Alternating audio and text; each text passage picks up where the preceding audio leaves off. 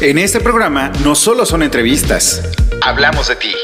Tus miedos, tus dudas, tus experiencias. Básicamente, buscamos visibilizar nuestras vidas. La sexualidad es solo una pequeña parte de toda nuestra esencia. Escucha lo que tenemos para ti. Este es el podcast No Soy Moda.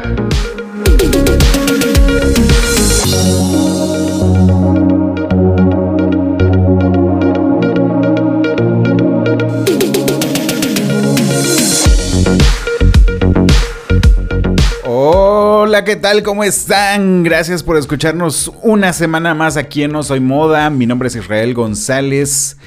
Y de verdad, muchísimas gracias por la aceptación que han tenido con los programas que hemos grabado anteriormente, sobre todo em, este nuevo giro que le dimos hablando de, de temas como ya más específicos, teniendo especialistas pueden proponernos más y más programas, todos los que ustedes quieran, nosotros vamos a tratar de irlos agendando y, hacerlos muy, muy especiales para ustedes. Y en efecto, el día de hoy tampoco podríamos eh, parar de, seguir con esa racha de, sentimientos, con esa racha de nostalgia. Em, acabamos de finalizar el mes del orgullo, que todo mundo lo debe saber, es en junio.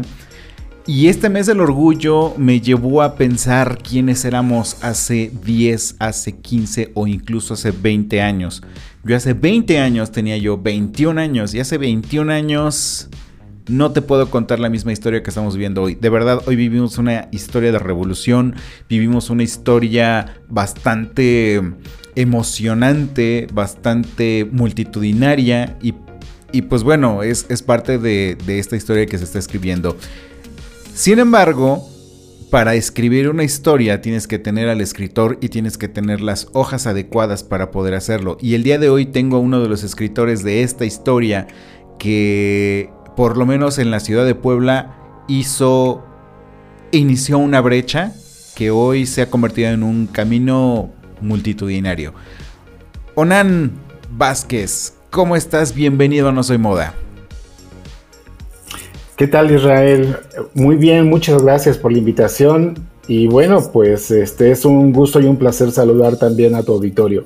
No, pues muchísimas gracias de verdad también por querer participar con nosotros, que de querer contarnos de ti, de querer contarnos un poco de lo que haces.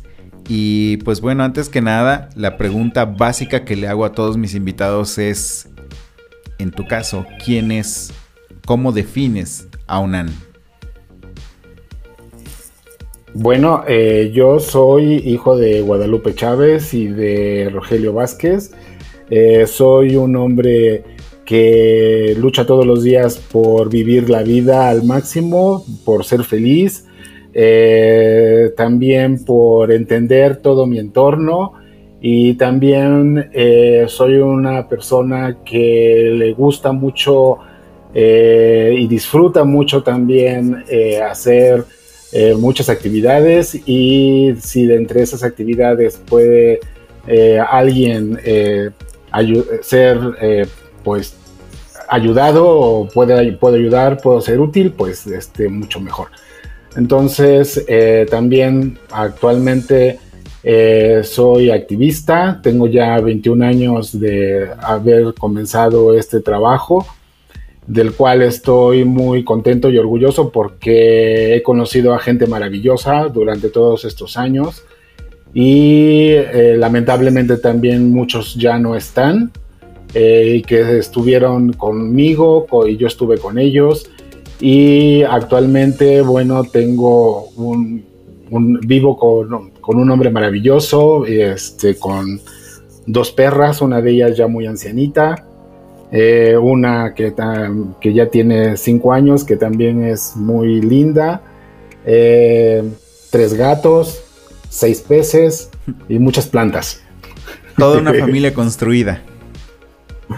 Pues más que nada un entorno agradable, ¿no? Este, Para mí y para las personas con las que convivo. Bien. Onan, ¿cuál es tu identidad o orientación sexual?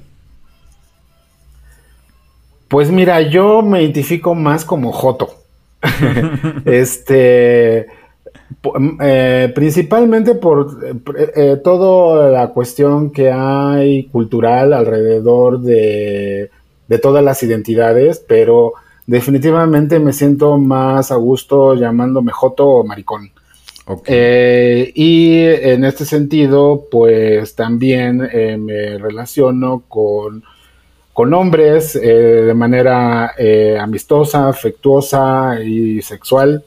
Eh, este, y, me siento también muy a gusto conviviendo y eh, compartiendo también tiempos y momentos muy agradables con mujeres y con niños y con todo mundo que se deje. Ok. Oye, eh, ¿tú a qué edad te diste cuenta, empezaste a percibir que eras un chico al que de pronto le gustaban los chicos? ¿En qué momento tu sexualidad se empieza a reflejar en algo que no encajaba con lo común? Mira, en mi caso, eh, yo no tenía conciencia de eso. Yo nada más eh, sabía que a mí me, en el kinder me gustaba mucho Felipe y me gustaba mucho este, platicar con él y jugar con él. Y, este, y luego en la primaria eh, también me, di me dio mucho gusto que estuviera en la misma primaria que yo estaba. Eh, y posteriormente, eh, ya como por cuarto año, entra a mi grupo Gerardo y yo a Gerardo lo veía yo con ojos hermosos, y, pero nunca fue una cosa sexual. O sea, es lo que yo nunca fue algo que yo eh, me diera cuenta de que tenía yo que avergonzarme de ello, sino que más bien quien me lo hace ver que era vergonzoso fue ya hasta en la secundaria, ¿no? Este, eh, cuando ya eh, los mismos compañeros de secundaria se comenzaban a burlar y, yo me daba cuenta con, de, otras, de otros este, chavos que, que eran pues más femeninos que yo y que, y que de alguna manera con ellos era con quien más se se ensañaban y se, y se burlaban, ¿no? Y yo decía yo, pero ¿dónde, ¿cuál es el problema, no? Y más bien cuando yo tomo conciencia de que, de que yo no, de que no te, bueno, primero de que yo no, yo no tenía ninguna vergüenza, ni, ni sentía yo ninguna pena, ni, ni sentía yo que algo estuviera mal o, o, que yo estuviera haciendo algo malo o pecaminoso o, o algo negativo. Yo no tenía esa conciencia, me la hicieron ver. ¿no? Entonces yo conocí la homofobia, yo la aprendí, pero la aprendí principalmente no en mi familia, porque ni siquiera en mi familia había, no se hablaba tampoco del tema, pero tampoco este, lo aprendí en mi familia, ¿no? O sea, yo lo comencé a notar principalmente en la escuela y también posteriormente en la, en la misma religión, porque al igual que muchas de nosotras y nosotros este, eh, vivimos o nacimos dentro de familias eh, ya sea católicas o cristianas o lo que sea, pero de corte judio-cristiano. Y fue más bien eh, ya en la, en la iglesia, este, cuando ya, y ya estoy, yo te digo, hablando de, la secundaria, cuando, cuando entonces todas estas ideas y todas estas cosas de, que, que, que que son precisamente este, lo que aprendemos y que son puros prejuicios este, con respecto a la diversidad sexual, en este caso con respecto a la homosexualidad. Eh, que entonces yo eh, comienzo a ver de que me hacen, o más bien me quieren hacer ver que yo tenía un problema cuando yo no tenía ningún problema. El problema era el de los demás, ¿no? Pero yo no tenía ningún problema y no lo tengo, ¿no? Hasta la fecha no tengo problemas por ser homosexual, por ser quien soy. Pero sí, eh, desgraciadamente, funciona en una gran parte de, la gente, ¿no? O sea, y sí llegó a funcionar también conmigo porque al yo también estar eh, o al ingresar a una institución católica, a la preparatoria en, el en este en el Colegio México, este que es este de padres maristas, pues también ahí es cuando más fuerte, ¿no? Se da esta cuestión, ¿no? De que te hacen, te, quieren hacer sentir mal por ser quien eres. Sí, Y sí lo lograron, pero, pero durante un tiempo, ¿no? Después ya dije, no, no, no, o sea, yo no tengo, el, yo no soy el problema, o sea, el problema es, son todos los demás con su homofobia, que no tampoco existe la palabra, ¿no? O sea, la palabra yo la vine a, yo la vine a aprender hasta que ya comienzo a hacer activismo, ¿no? Ya más o menos como por, como por los años, este, 1998, 97, por ahí así más o menos, que comienzo a escuchar la palabra y, este, y ya es cuando identifico, ah, pues entonces en la prepa eh, este, era homofobia lo que, lo que yo aprendí y lo que me hicieron sentir, ¿no? Con respecto a mí mismo, ¿no? A no quererme, a, a despreciarme, a, ¿cómo se llaman? A querer cambiar, a no ser, no ser yo, ¿no? Que era el, era el objetivo.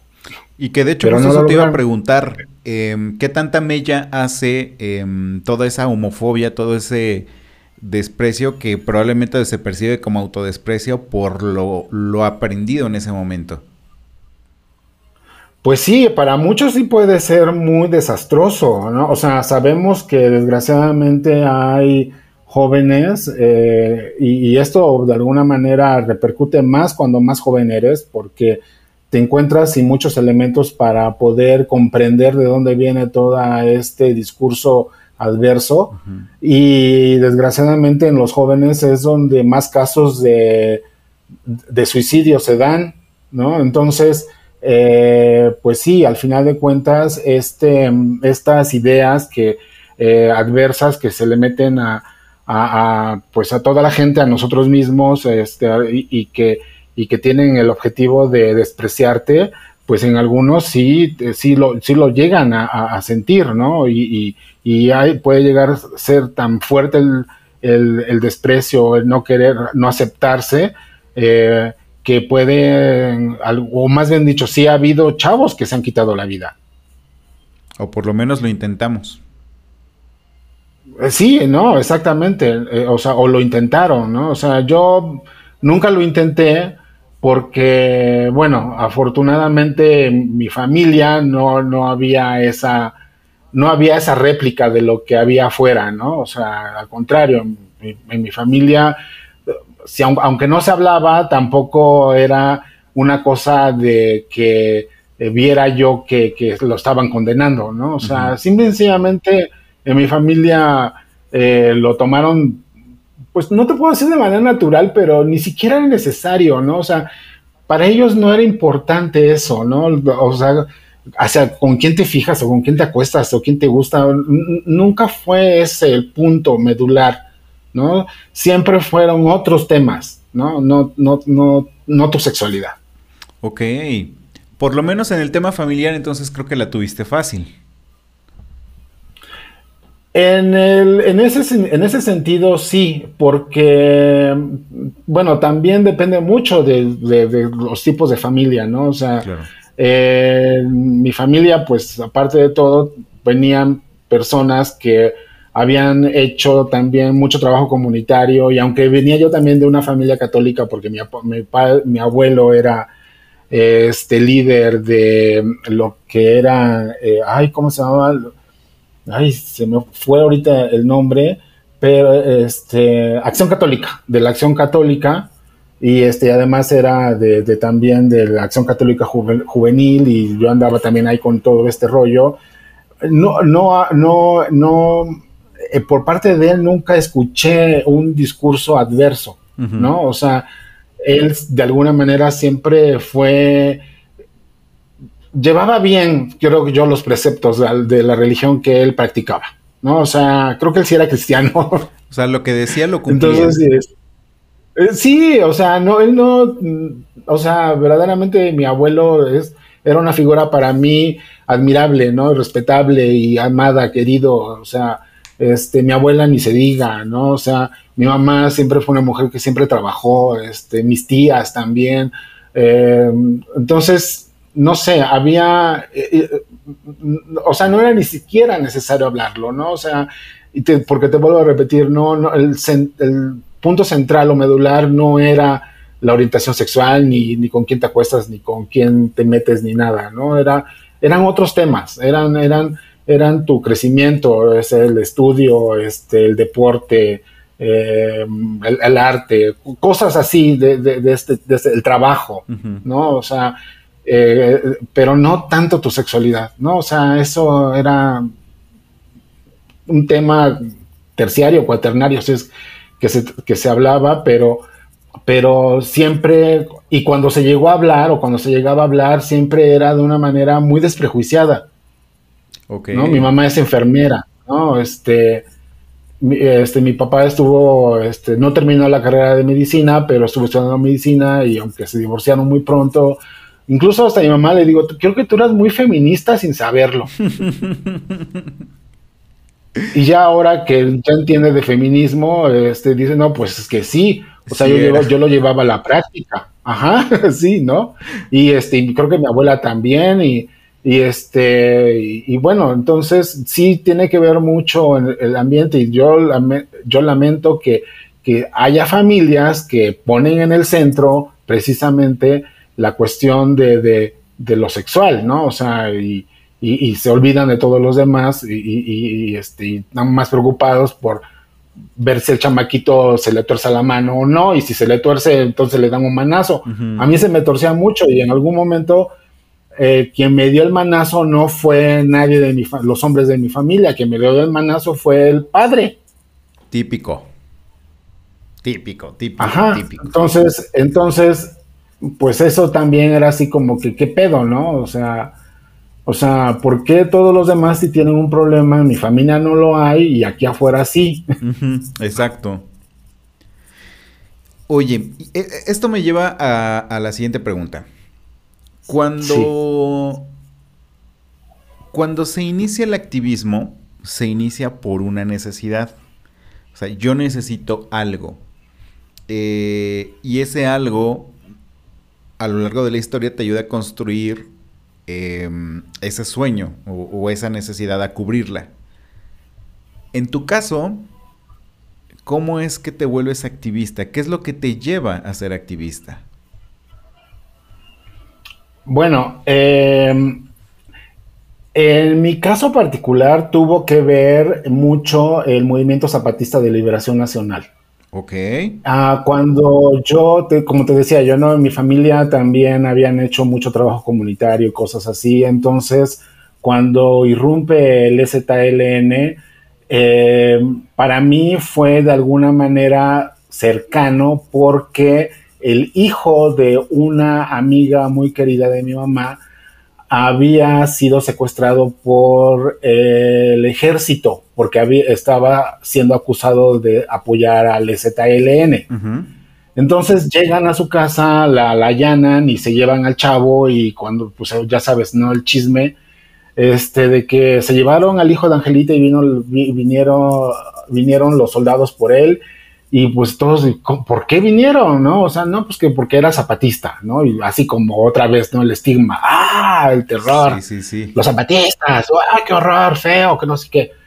Entonces, este, yo, pues en ese momento no sabía nada del ZLN y pues sí, les pregunto en ese momento a mi mamá y me dice, pues es que parece que es una guerrilla, ¿no? O sea, este, que se levantó en armas. Y como en aquel tiempo no había internet ni nada de esto, se hablan de 1994, toda la comunicación era a través de la televisión, de los canales, aparte de la televisión horrible que mexicana que tenemos, eh, de donde estigmatizaban todo el movimiento del ZLN y, este, y también los periódicos igual, de igual manera, ¿no? Los satanizaban. Entonces a mí me llamó mucho la atención porque comencé a, a buscar más información sobre el Z y me, di cuenta de su mensaje, ¿no? Y, lo que a mí me llamó mucho la atención fue que ah, decían que había mucha discriminación contra pueblos indígenas. Y aunque yo estaba en ese momento viviendo en una comunidad en donde más del 60% era una comunidad indígena y, y sí veía yo también cómo era el trato hacia ellos y, y pero no el que le daban este, muchas, otras muchas otras personas en la comunidad, porque sí es verdad que hay unos que eran muy racistas, pero también había parte del pueblo que trataba muy bien y había muy buena relación con la comunidad indígena. Entonces, como todo, ¿no? Este, y, eh, y, y, también la cuestión de que ellos estaban defendiendo su cultura y, este, y también eh, tratando de afianzar las lenguas indígenas que también eran muchas rechazadas y que yo recuerdo, si es cierto, que, que eh, muchos indígenas se avergonzaban de hablar náhuatl, por ejemplo, ¿no? Entonces, este, para mí me llamó, y, como aparte de todo también era una comunidad, este, hablantes de náhuatl, y era muy común escucharlos, entonces yo decía, no, pues es que no pueden tampoco perder su identidad, ni su, ni su lengua, ni nada. Entonces comencé a seguir al ZLN. Eh, no me involucré, pero sí quedó muy, eh, muy atento, estaba yo muy atento de lo que ocurría, hasta que finalmente en el año 2000, eh, después de, del 94 al 2000, este, convocan a participar a la sociedad en la Marcha del Color de la Tierra. Y para, este, bueno, yo, eh, para esos años yo había ya regresado de, de, Alemania porque estuve viviendo unos, este, varios meses en, en, Berlín con la finalidad de irme de México, porque yo aquí en México, por mi condición también de VIH, y este, y aparte de ser joto, pues no era muy fácil que encontrara trabajo y y pues resulta de que pues unos amigos allá me invitaron y me dijeron pues si quieres órale vente para acá aquí te hacemos cancha y este y por lo menos comienzas a trabajar pintando nuestros departamentos y nuestras casas y poco a poco te vas ahí acomodando y pues te vienes con tu pareja y, y, ya, ¿no? O sea, asunto resuelto. Entonces, pues sí, esa era mi idea. Yo eh, pensaba eh, regresar a Alemania con Juan, con José Juan González Ayas, que en paz descanse porque murió en el año 2007. Este, entonces yo regreso de, Berlín por Juan, porque ya habíamos quedado en eso. Eh, esto ocurre en 1999, a finales del 99. En el 2000, el ZL lanza la, la convocatoria y como todavía teníamos algunos meses para arreglar papeles y todo para regresarnos y estaba la, marcha que iba a comenzar, pues yo le dije a mi pareja, oye, pues ¿qué te parece si mientras, este, pues vamos con ellos? Y, pues órale, ¿no? O sea, vamos. Entonces eh, eh, esperamos aquí a la caravana del ZLN en, Puebla, cuando a, su paso por Puebla y nos unimos con ellos. Eh, y, cuando hacemos todo el recorrido, o sea que también fue toda una aventura eh, y una cosa, una experiencia verdaderamente maravillosa de ver una movilización increíble de cantidad de gente apoyando al ZLN y comparando la información que daban los medios oficialistas, en donde eh, hacían un cerco informativo y en donde denostaban totalmente el movimiento y veías en contraste lo que ocurría con este cada vez que llegaba a todos los pueblos y ciudades donde eran recibidos así por miles y miles de gente, pues este, decías, no, pues es que sí hay un problema muy grave aquí en nuestro país, ¿no? Por un lado, este, las élites eh, desinformando y, y, y, denostando el movimiento eh, con un cerco informativo y por el otro lado, el pueblo movilizándose de una manera impresionante.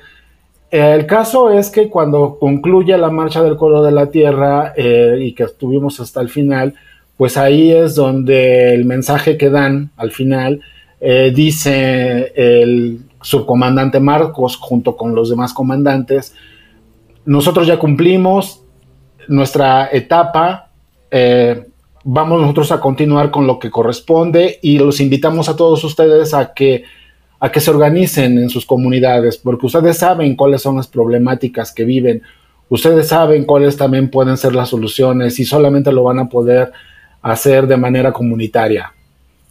Eh, con ese mensaje yo, lo, escuché este, muy emocionado, ellos también. Eh, terminamos la marcha solamente este, el maestro Filo, que está haciendo un trabajo maravilloso en Santa Clara, Huitziltepec, en su comunidad precisamente con el rescate de la lengua y de toda la cosmovisión prehispánica, este, principalmente mixteca. Y, yo, fuimos, este, Juan se tuvo que regresar a Puebla precisamente por todo lo que tenía que hacer de, sus documentos para poder irnos eh, felices a Alemania.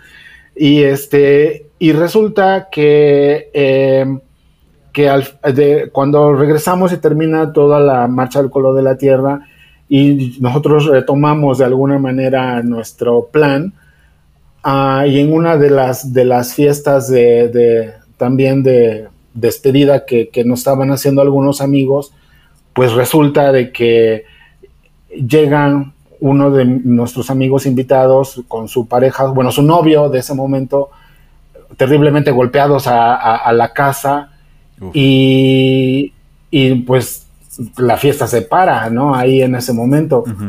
Entonces, eh, pues les preguntamos qué había ocurrido, nos dicen que estaban ahí, eh, venían en camino para la fiesta y que ahí en la contraesquina de la catedral se dieron un beso y tuvieron la mala suerte de que los vieran los policías y les dieron una madriza, como se dice vulgarmente. Y, no solamente eso. Em, sí. En ese entonces, más o menos, ¿qué año era? ¿Te acuerdas? Sí, era, era precisamente finales de los años 2000. Ok. Era el momento en que también, desgraciadamente, en Puebla, eh, Mario Marín estaba gobernando y también había en Puebla en ese momento eh, racias eh, en, el Zócalo, en las Seis, en el Paseo Bravo, eh, y nadie levantaba la voz, ¿no? O sea, varios amigos habían sido, te digo así, levantados y llevados a, a los juzgados y ahí los dejaban encerrados también durante este, 48, 36 horas.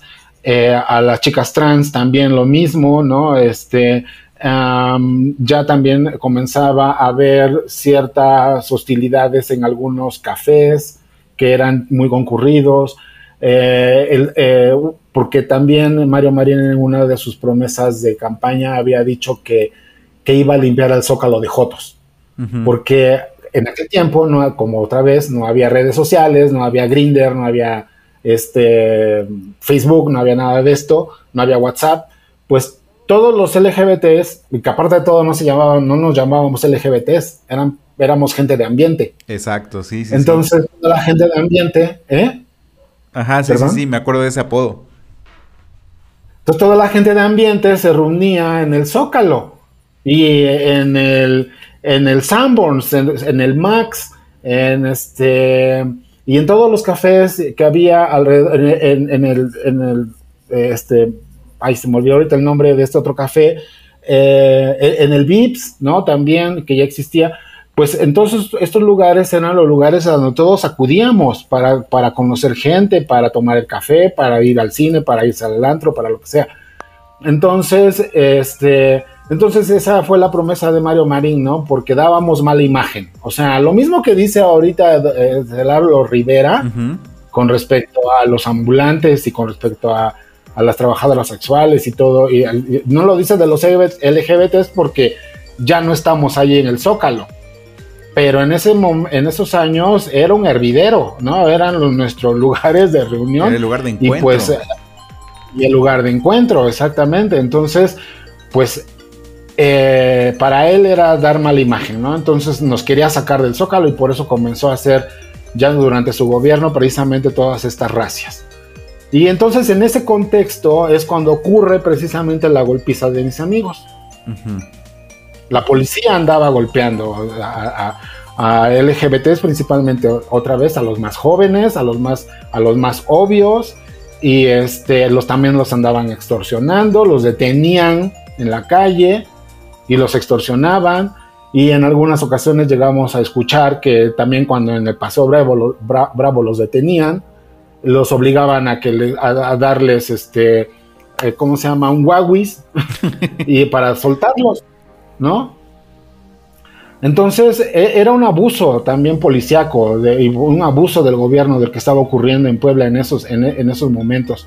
Entonces en ese contexto estábamos. Por eso también era la idea de, pues vámonos de acá, o sea, y si tengo el chance de irme a otro lado, pues vámonos, ¿no? Y, eh, eh, pero ocurre esto, ocurre esta golpiza, y entonces José Juan, mi pareja, me dice, oye, dice, ¿sabes qué? Ah, porque cuando ocurre la golpiza, vamos a la clínica del IMSS, creo que es la clínica 2, que es la que está en el Boulevard y la, y la 9.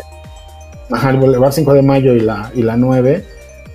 Vamos ahí porque uno de ellos este, tenía IMSS. Entonces, este, pues como fuimos en bola, ellos dos iban muy golpeados y con sangre, bueno, ya, ya les habíamos limpiado la sangre, pero se veía toda la cara y la ropa llena de sangre. Y luego, aparte, todas obvias, llegamos y en la entrada nos dicen, nos detiene un tipo y nos dicen que qué queríamos. Le digo, es que este, queremos que atiendan a, esta persona que, que, fue golpeada y nos ven, pues te lo veían las plumas y las lentejuelas. y el tipo así, de manera bien despectiva, nos dice, aquí no atendemos, la palabra es despectiva. O sea, aquí dijo, aquí no atendemos idosos. Esto es No Soy Moda. Enseguida regresamos.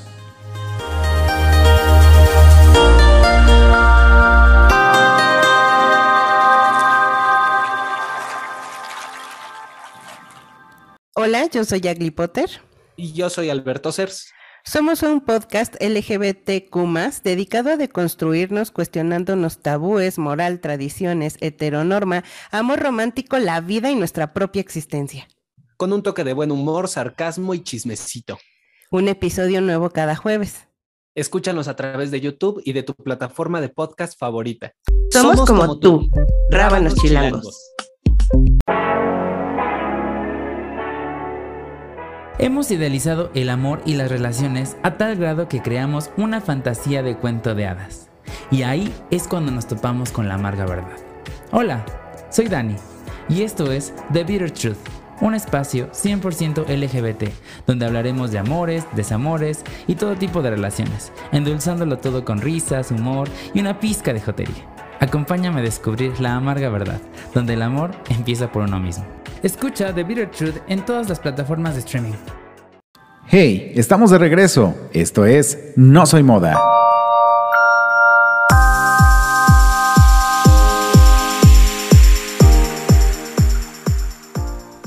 La palabra es despectiva.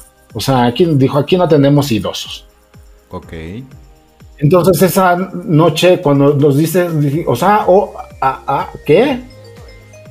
Ya no hicimos nada, o sea, de plano nos dijimos, o sea, dijimos, vámonos de acá, fuimos a otro lugar, otra, una clínica particular, donde sí los atendieron, pero después de eso fue como un shock, ¿no? Porque pues nos quedamos así otra vez como este, con una sensación muy desagradable y pues, pues sí, reflexionando, ¿no? ¿Cómo? O sea, en una sola noche dos instituciones nos agreden. Una, la policía golpea a dos chavos gays y la otra, la institución de salud, te niega el servicio. Entonces fue así como algo, te digo, fue como un golpe, ¿no? Fue como, como decir así como, ¿qué pasa, no? O sea, ¿por qué está ocurriendo esto? O sea, nos dimos cuenta otra vez de que todos los prejuicios que persisten actualmente eh, estaban impidiéndonos eh, el acceso al derecho a la salud, en este caso ellos que habían sido golpeados, y a la protección, ¿no? O sea, la policía se supone que está para protegerte, no para atacarte. Exacto. Entonces eso, eso hizo que hubiera, pues así te digo, un, shock y que reflexionáramos y, y, pues bueno, ya este, pasó después del golpe, fue entonces decir como, pues entonces ahora qué pedo, ¿no? O sea, no vamos a hacer nada, ¿qué vamos a hacer? Nos quedamos con los brazos cruzados. O sea, fue sí un momento así de... de, de, de, de shock. Pues de, de shock. así es. Y bueno, entonces, este, no fue tanto una necesidad personal, porque en realidad no lo fue, sino más bien fue una indignación. O sea, creo que todos nos sentimos indignados, o sea, los que habíamos vivido esa experiencia. Y después de eso fue cuando, pues te digo, José Juan, mi pareja, me dice, oye, dice, pues, ah, ¿qué vamos a hacer? Le digo, yo nada. Le digo, vámonos, vámonos a Alemania. y entonces él me dice, ¿sabes qué? Dice, creo que yo no me voy. Le digo, ¿qué? Le dice, no, dice, no, no me voy. Dice, están ocurriendo acá cosas. Le digo, sí, por eso mismo que están ocurriendo cosas, vámonos. Dice, pero podemos hacer algo. Le digo, ¿qué? Le digo, en ese momento yo no quería meterme pedos, como decimos, ¿no? Y este, y entonces eh, eh, José Juan dice, pues mira, si tú gustas, vete y yo te alcanzo después. Dice, pero la verdad yo no me quiero ir, dice, porque primero, dice, voy a llegar como inmigrante. Segundo, no sé el idioma. Tercero, la cultura este, es bien ajena para mí. Cuarto, dice, le tengo miedo a los neonazis. Quinto, dice, este, siempre voy a ser un, refugiado. Dice, sexto, dice, acá se quedan todos mis afectos. Dice, y hay muchos problemas que a lo mejor sí podemos hacer algo. Y le dije, ay, no me digas eso. dice, pues sí, te lo digo y pues si tú quieres, ve, pues este, yo me quedo y pues vemos a ver si alguien más se quiere unir conmigo y, hacemos algo. Y entonces José Juan fue el que de alguna manera me convenció, ¿no? Con esas palabras. Ok. Ya, con, ya le digo, pero es que ya tenemos todo. Dice, pues sí, dice, pero también acá tenemos mucho. Mucho por hacer. Sí, y entonces fue precisamente por José Juan, ¿no? O sea, que, fue el que nos animó y que, y que se logró que nos organizáramos. Al principio no sabíamos ni por dónde, porque no teníamos experiencia, este, y teníamos, también teníamos mucho miedo, pero también mucho entusiasmo por querer hacer algo. Sí, sí, sí. Y así fue de alguna manera los primeritos momentos, ¿no? De, fue como, como iniciamos o como yo también me involucré y se involucraron mis demás amigos. ¿Cómo, cómo inicia esa primer marcha? Digo, obviamente ya, ya tengo el porqué, pero ¿cómo es que le empiezan a armar? Bueno, eh, como te decía yo, al inicio sí teníamos ganas de hacer cosas, pero no sabíamos ni por dónde ni por eh, ni, qué hacer. ¿no? y cómo se hace, nada, ¿no? Pero este, comenzamos a buscar qué es lo que habían hecho en otros lugares. Y entonces este, comenzamos a hacer contacto con organizaciones de la Ciudad de México, con organizaciones de España, con organizaciones de Estados Unidos, con organizaciones de Chile, con organizaciones de Argentina y comenzamos a ver cómo, qué era lo que estaban haciendo los demás jotos, ¿no? O sea, lesbianas y bisexuales y trans. Y entonces fue cuando comenzamos a, conocer más del, lenguaje, ¿no? O sea, de que en aquel tiempo, pues para nosotros eran vestidas, pero ya el lenguaje que se estaba utilizando eran mujeres trans, ¿no? Que incluso también hubo mucha resistencia de muchas mujeres trans por aceptar el término, ¿no? Había muchas mujeres trans que que cuando se comenzó a usar o cuando lo, escucharon dijeron, ¿qué? No, yo soy Joto, o sea, yo soy Joto vestido de mujer, ¿no? Y este, pero bueno, este, pero entonces eh, también es cuando también vemos el cambio del lenguaje, ¿no? O sea, cómo es que ya toda esta coloniaje, colonización también del norte, porque mucho de lo que hacemos aquí nosotros en México y en muchas otras partes del mundo es copia de lo que hacen los gringos. Claro. Entonces, este, pues esta, esta también invasión, porque al final de cuentas también es otra invasión de Estados Unidos, también invasión ideológica, que, copiamos, ¿no? Entonces ya comenzamos a conocer el lenguaje que se estaba utilizando, qué estaban haciendo y, eh, comenzamos a escribirnos con ellos. Eh, de España, este, les pedimos a los de la Fundación Triángulo que nos compartieran información, nos mandaron información, muy chidos. De la Ciudad de México conocimos a Colectivo Sol, conocimos a, otros activistas, a Arturo Gas Betancourt, este, a Juan Jacobo Hernández, este, a Rafa Manrique, de las mujeres en, Yucatán, a, a Sandra Peniche, eh, a Ninel Díaz en la ciudad de O sea, comenzamos a conocer a todos los que estaban haciendo cosas. Sí, sí, sí. Y comenzamos, a, y comenzamos a empaparnos también de su experiencia. Y, em, y lo primerito que se nos ocurrió a nosotros, bueno, era primero ponernos un nombre, ¿no? o sea, quiénes éramos. Y ahí pues hubo muchas discusiones, este, eran reuniones interminables, no nos poníamos de acuerdo, muchos roces, de repente unos decían que sí, otros decían que ya no, o sea, pero al final de cuentas logramos ponernos un nombre y nuestro primer nombre, antes de ser Vida Plena Puebla, fue Fratoy, el primer nombre. Y Fratoy lo tomamos del Esperanto. ¿sí? Había, hay un idioma que se llama Esperanto y que yo lo estaba estudiando en aquel tiempo junto con otros amigos porque queríamos, este, en lugar del inglés, mejor comunicarnos en Esperanto, según nosotros. Entonces, desde el Esperanto tomamos el nombre, Fratoi significa hermanos. Oh, ok. Y entonces, este, ese fue nuestro primer nombre y... Eh, y con el paso del tiempo también, bueno, por la cuestión también eh, de la cultura indígena y de que pues este, somos mexicanos y que y tenemos que retomar nuestras raíces y todo esto, el segundo nombre que nos pusimos fue eh, Papalocuilontl, que tiene del náhuatl y este y es una palabra compuesta entre entre joto y mariposa. Pero también dijimos que iba a ser muy difícil que nos identificaran así y, el, la siguiente nombre fue ya de Vida Plena Puebla. Eh, y ya como grupo, como Vida Plena Puebla, entonces eh, nuestra primera actividad fue reproducir una exposición fotográfica que yo había visto en Berlín sobre la pasión de Cristo. Precisamente en el tema este de la religión, en donde todavía la religión se resiste a la diversidad y todo este rollo, pues resulta de que yo en Berlín había visto una exposición de una fotógrafa sueca llamada Elizabeth Olson, ah, que además me impactó porque, no solamente por las fotos, sino también por que se estaba exhibiendo adentro de una iglesia. Oh.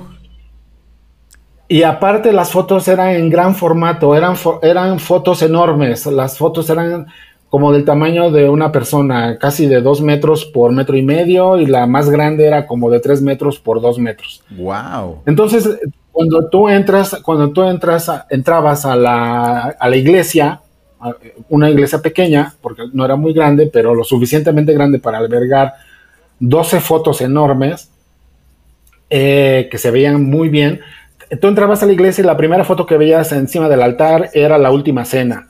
Pero esa foto de la última cena, los protagonistas, todos, incluso Jesús, estaba en zapatillas. No, y toda no Cristo estaba y Cristo estaba rodeado, los dos apóstoles eran mujeres trans, trabajadoras sexuales. Y Cristo este, tiene zapatillas y tiene vestido y en la mano, en lugar de tener una hostia o un pedazo de pan, tiene una de estas borlitas para ponerte polvo facial.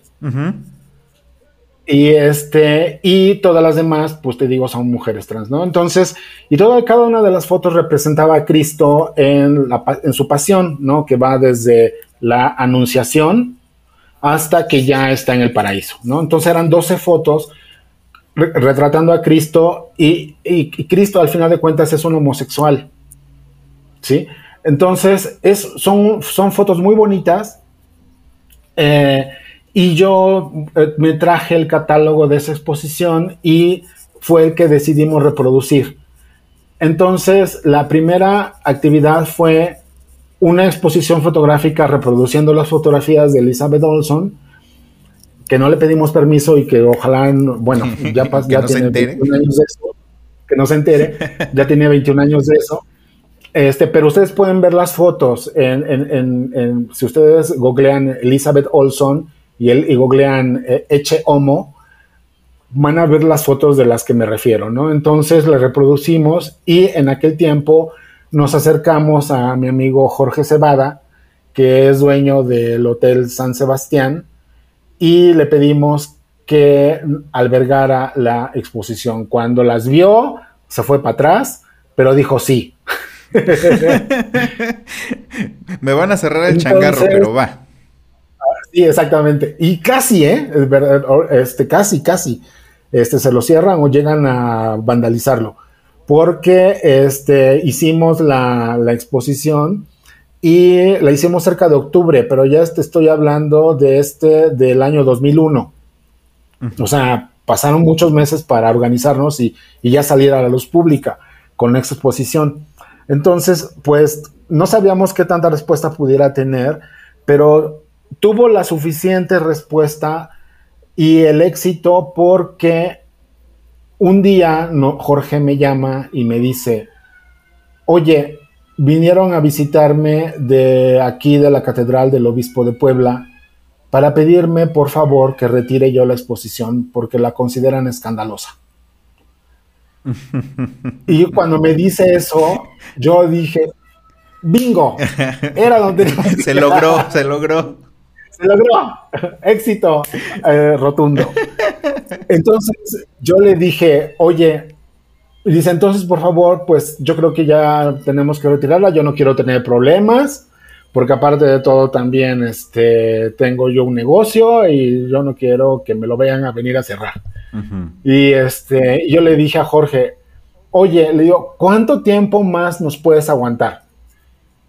Y Jorge me dijo, mañana. Yo le digo, no, de verdad. Le digo, ¿cuánto tiempo más, Jorge? Dice, una semana. Le digo, hey, ok, una semana. Le digo, no, pues, este, gracias. Entonces, pero no pudo lograrse una semana más, sí, porque a los cinco días me dijo Jorge, ¿sabes qué? Ya están muy agresivos.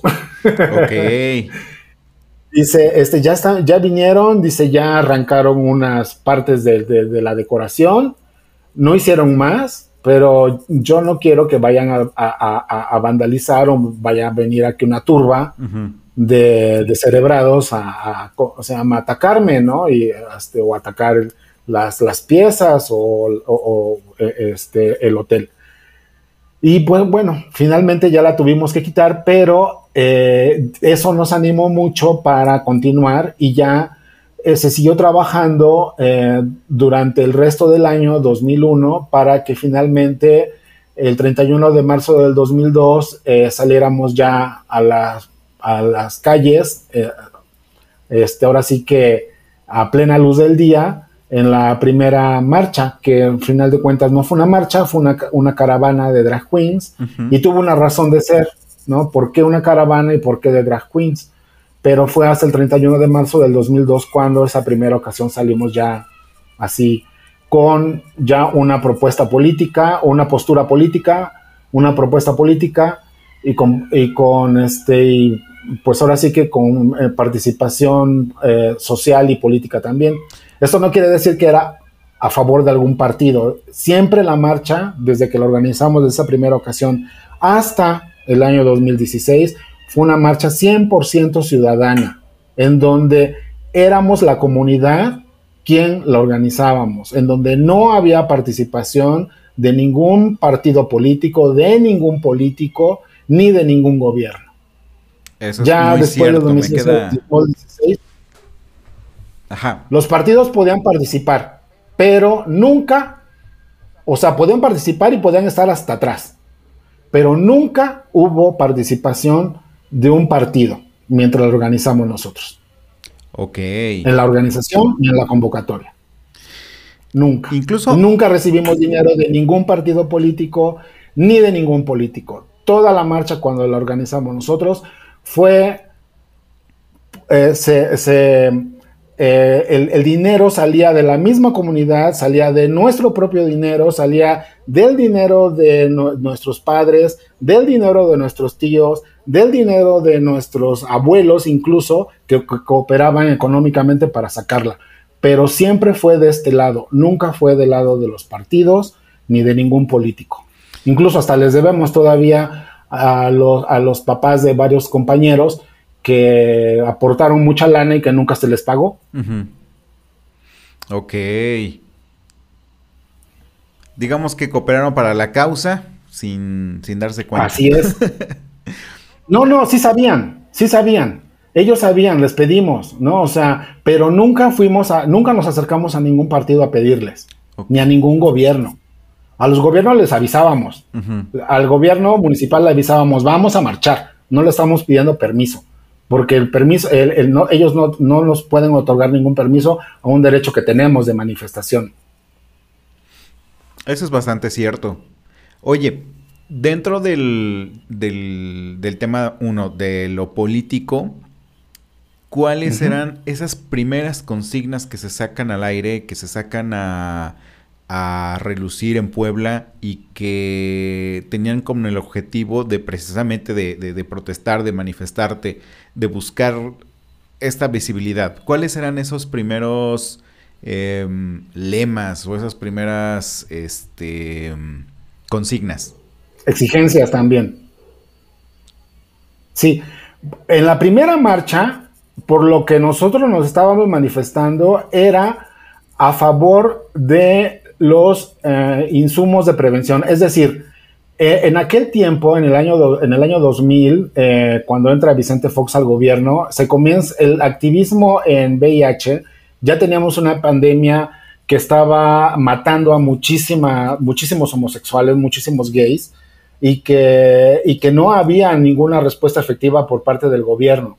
Entonces, eh, lo que estaban haciendo en, en, otros estados, el FREMPAVI específicamente hablando, e, era precisamente que se otorgara eh, medicamento antirretroviral gratuito a todas las personas con VIH.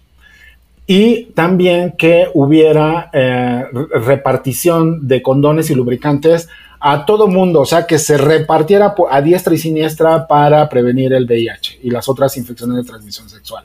Okay. Entonces, en aquel tiempo, como precisamente había ocurrido una agresión eh, o una negación del servicio de salud porque supuestamente este, tenían VIH y no se las quisieron otorgar, y por el otro lado la policía nos, nos había golpeado, porque como dicen las feministas, si golpean a una, nos golpean a todas, ¿no? Entonces también nos habían golpeado a nosotros. Entonces, eh, en esa primera marcha, la, la, consigna era alto a la, represión y al abuso policíaco y eh, a favor de la prevención, que en ese momento los condones eran eh, carísimos eh, y, no se repartían de manera gratuita.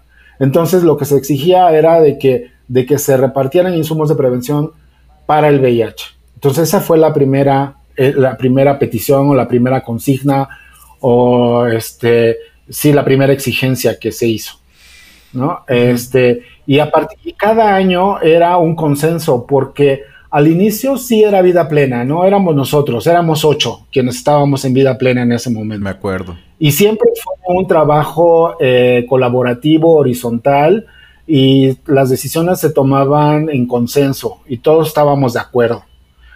Y así ocurrió hasta eh, cuando, incluso cuando se forma el Comité Orgullo Puebla en el año 2005, porque la marcha comienza a crecer y, ¿verdad? y las marchas multitudinarias fueron varias, no solamente estas últimas. O sea, sí es verdad que han aumentado, pero marchas multitudinarias hubo varias. Este, y, pero hablando de la, de, la organización, cuando ya en el, en el año 2005 se forma el Comité Orgullo Puebla, en donde participan, pues todos los que querían participar, ¿no? O sea, eh, entonces dijimos, bueno, pues si están todos ustedes, y, que, quieren participar en la organización de la marcha, y no solamente de la marcha, sino también de otras acciones afirmativas, pues entonces conformémonos en un comité, que también fue todo un rollo, porque de, esto que te estoy hablando no es algo fácil, o sea, fue muy difícil, muy complicado. Creo que todo el mundo sabe que es muy difícil ponerte de acuerdo con el otro. Sí, exacto. Sí, porque todos quieren imponer su, visión y se tiene que hacer esto y nos sale el Hitler o, bueno, no el Hitler, nos sale el tiranito que tenemos dentro y entonces queremos imponernos a los demás, ¿no?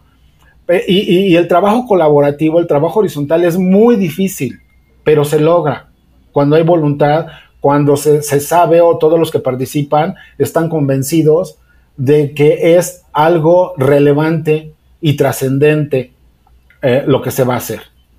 Cuando tienen claro eso de que es relevante y es trascendente y es significativo para mí, puedes trabajar con la peor persona del mundo. Pero si van en el mismo canal, funciona. Por eso, porque es relevante, porque es relevante y entonces ponen de acuerdo.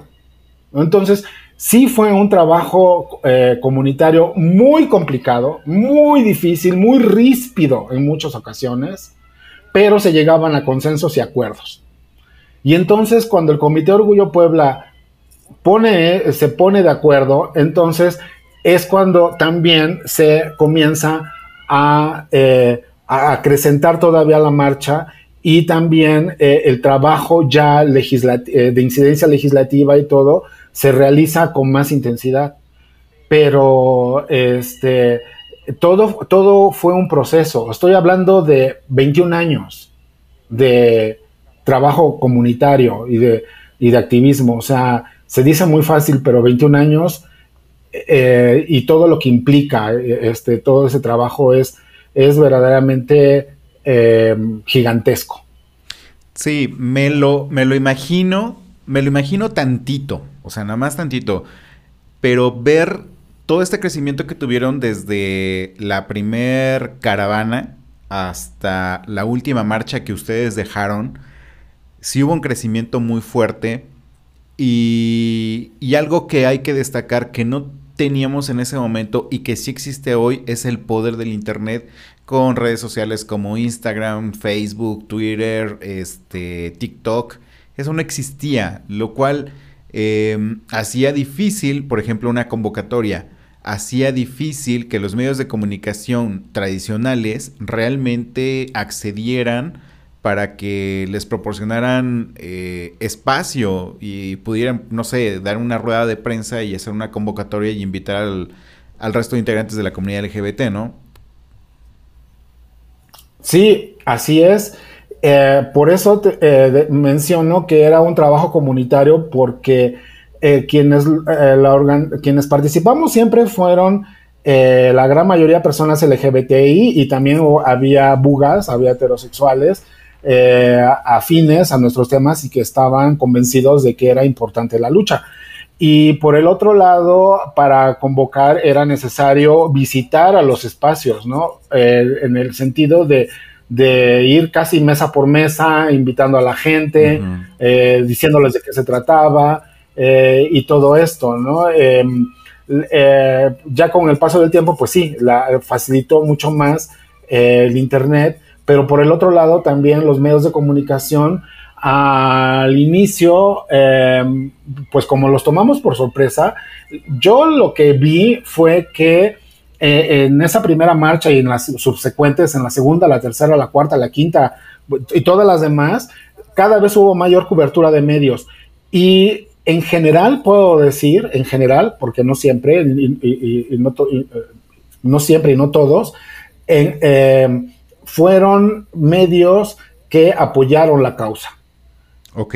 A una que otra nota y uno que otro este, comentarista o presentador de noticias sí hizo este, eh, ataques ¿no? a la marcha. Uno de los que más recuerdo era Javier López Díaz. Javier López Díaz era homofóbico hasta las cachas y cosas que llegaba a decir eh, horribles, como decía, señora, señor, eh, familia, no salgan a la calle porque hoy salen los homosexuales a su marcha. Ajá. Cosas así. Sí, sí, sí. ¿No?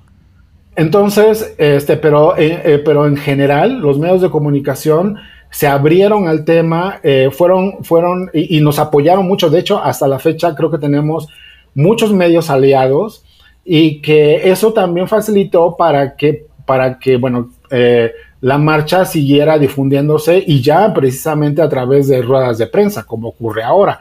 Pero este, al final de cuentas, sí, es verdad que esto es un logro de, todos los que iniciamos y que, y que dejamos todas, muchas puertas abiertas, ¿no? Ah, incluso en el Congreso, en el, en el gobierno, en los gobiernos municipales y en el gobierno estatal. Sí, sin duda. Es parte de la lucha que se ha logrado durante muchos años. Me queda claro que ustedes siguen siendo activismo. Em, están tocando otros rubros, están tocando otros temas. Eh, sí, también hay una nueva agrupación, no tiene muchos años, que ya tomó, llámese así, el control de la organización de la marcha.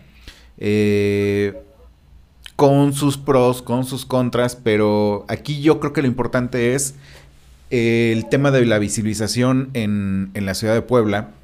Y algo que me impresionó muchísimo en esta última marcha es que salió tanta gente a marchar, tanta gente a marchar como no la habíamos visto hace muchos años.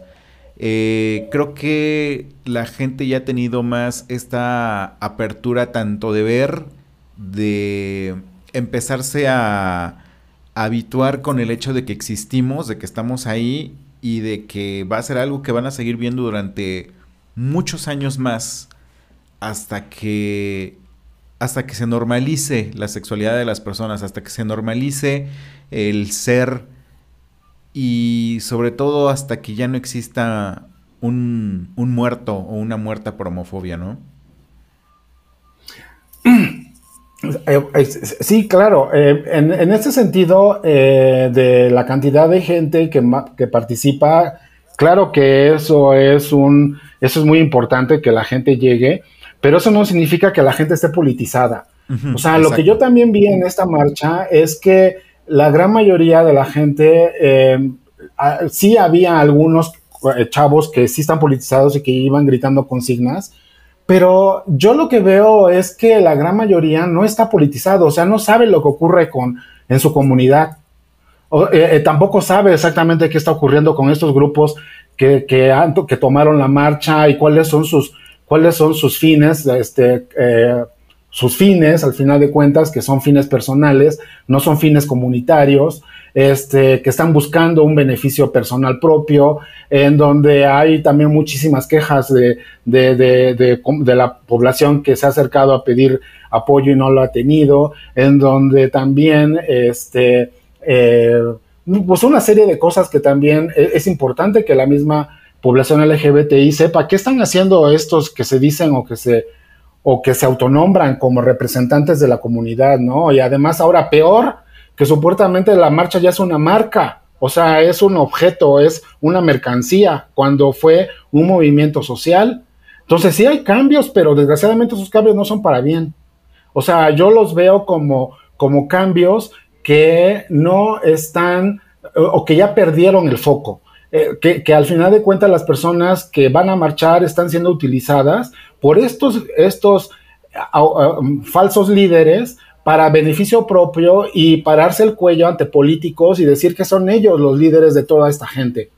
¿No? Entonces sí hay, hay un riesgo muy grande y yo creo que sí tendríamos que ser muy críticos de quiénes son los que se, se autodenominan como representantes de la población o de la comunidad LGBTI de todo el estado, ¿no? O que se nombran presidentes de la marcha, este, o que dicen que ellos son los que tienen el control, ¿no? O sea, sí es muy peligroso que, que la comunidad no se entere de lo que en realidad ocurre con estas personas y con estos grupos, porque, porque definitivamente no es un fin comunitario. Ellos tienen fines personales muy eh, específicos y que tienen que ver con llegar a puestos eh, de elección popular.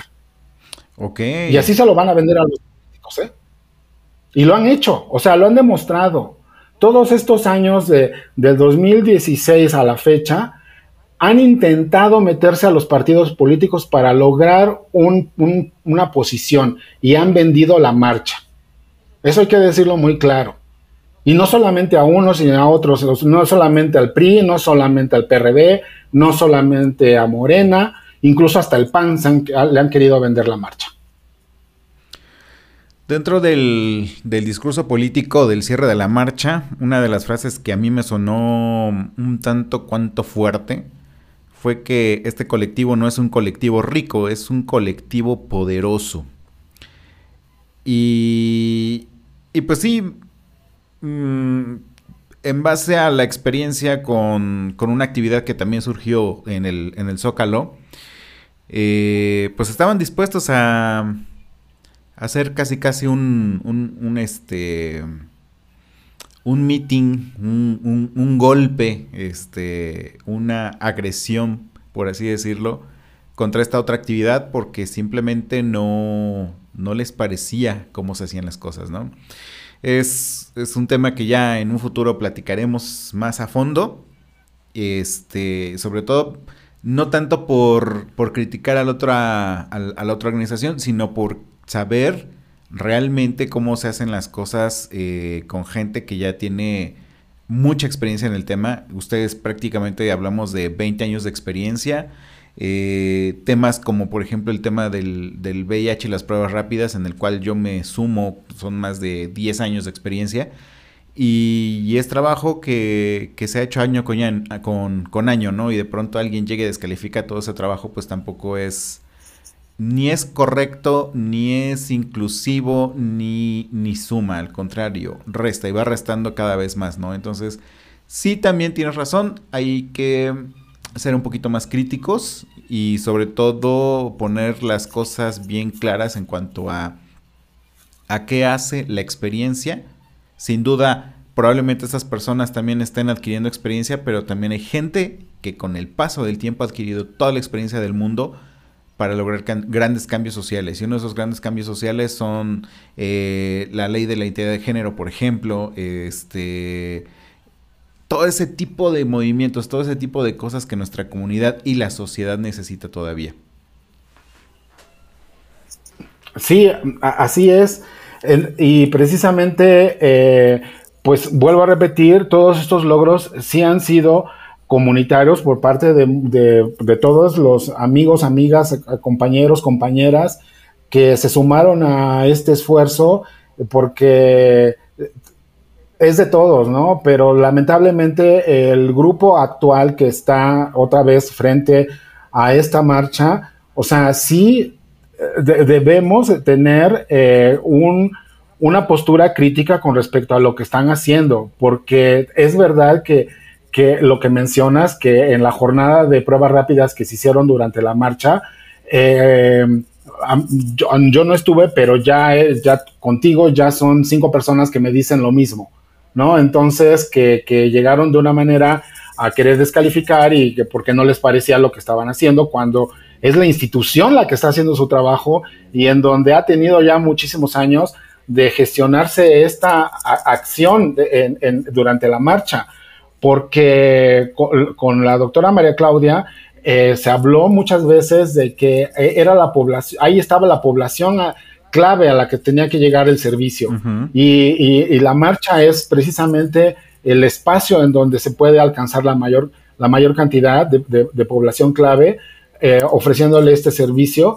Y, y, además que lo ha hecho, creo que yo, de manera excelente la, doctora María Claudia, específicamente hablando del programa estatal, que ella es la responsable, eh, y todo lo, todo el demás personal de salud que, que ha sido sensibilizado y capacitado durante todos estos años, y tú lo, y tú lo sabes porque ahí estuviste y eres de los pioneros en esta actividad, y, este, y que lleguen pues con esta actitud creo que es muy lamentable y es verdaderamente no tener ningún respeto. Exacto, respeto a sus mayores. sí, así es.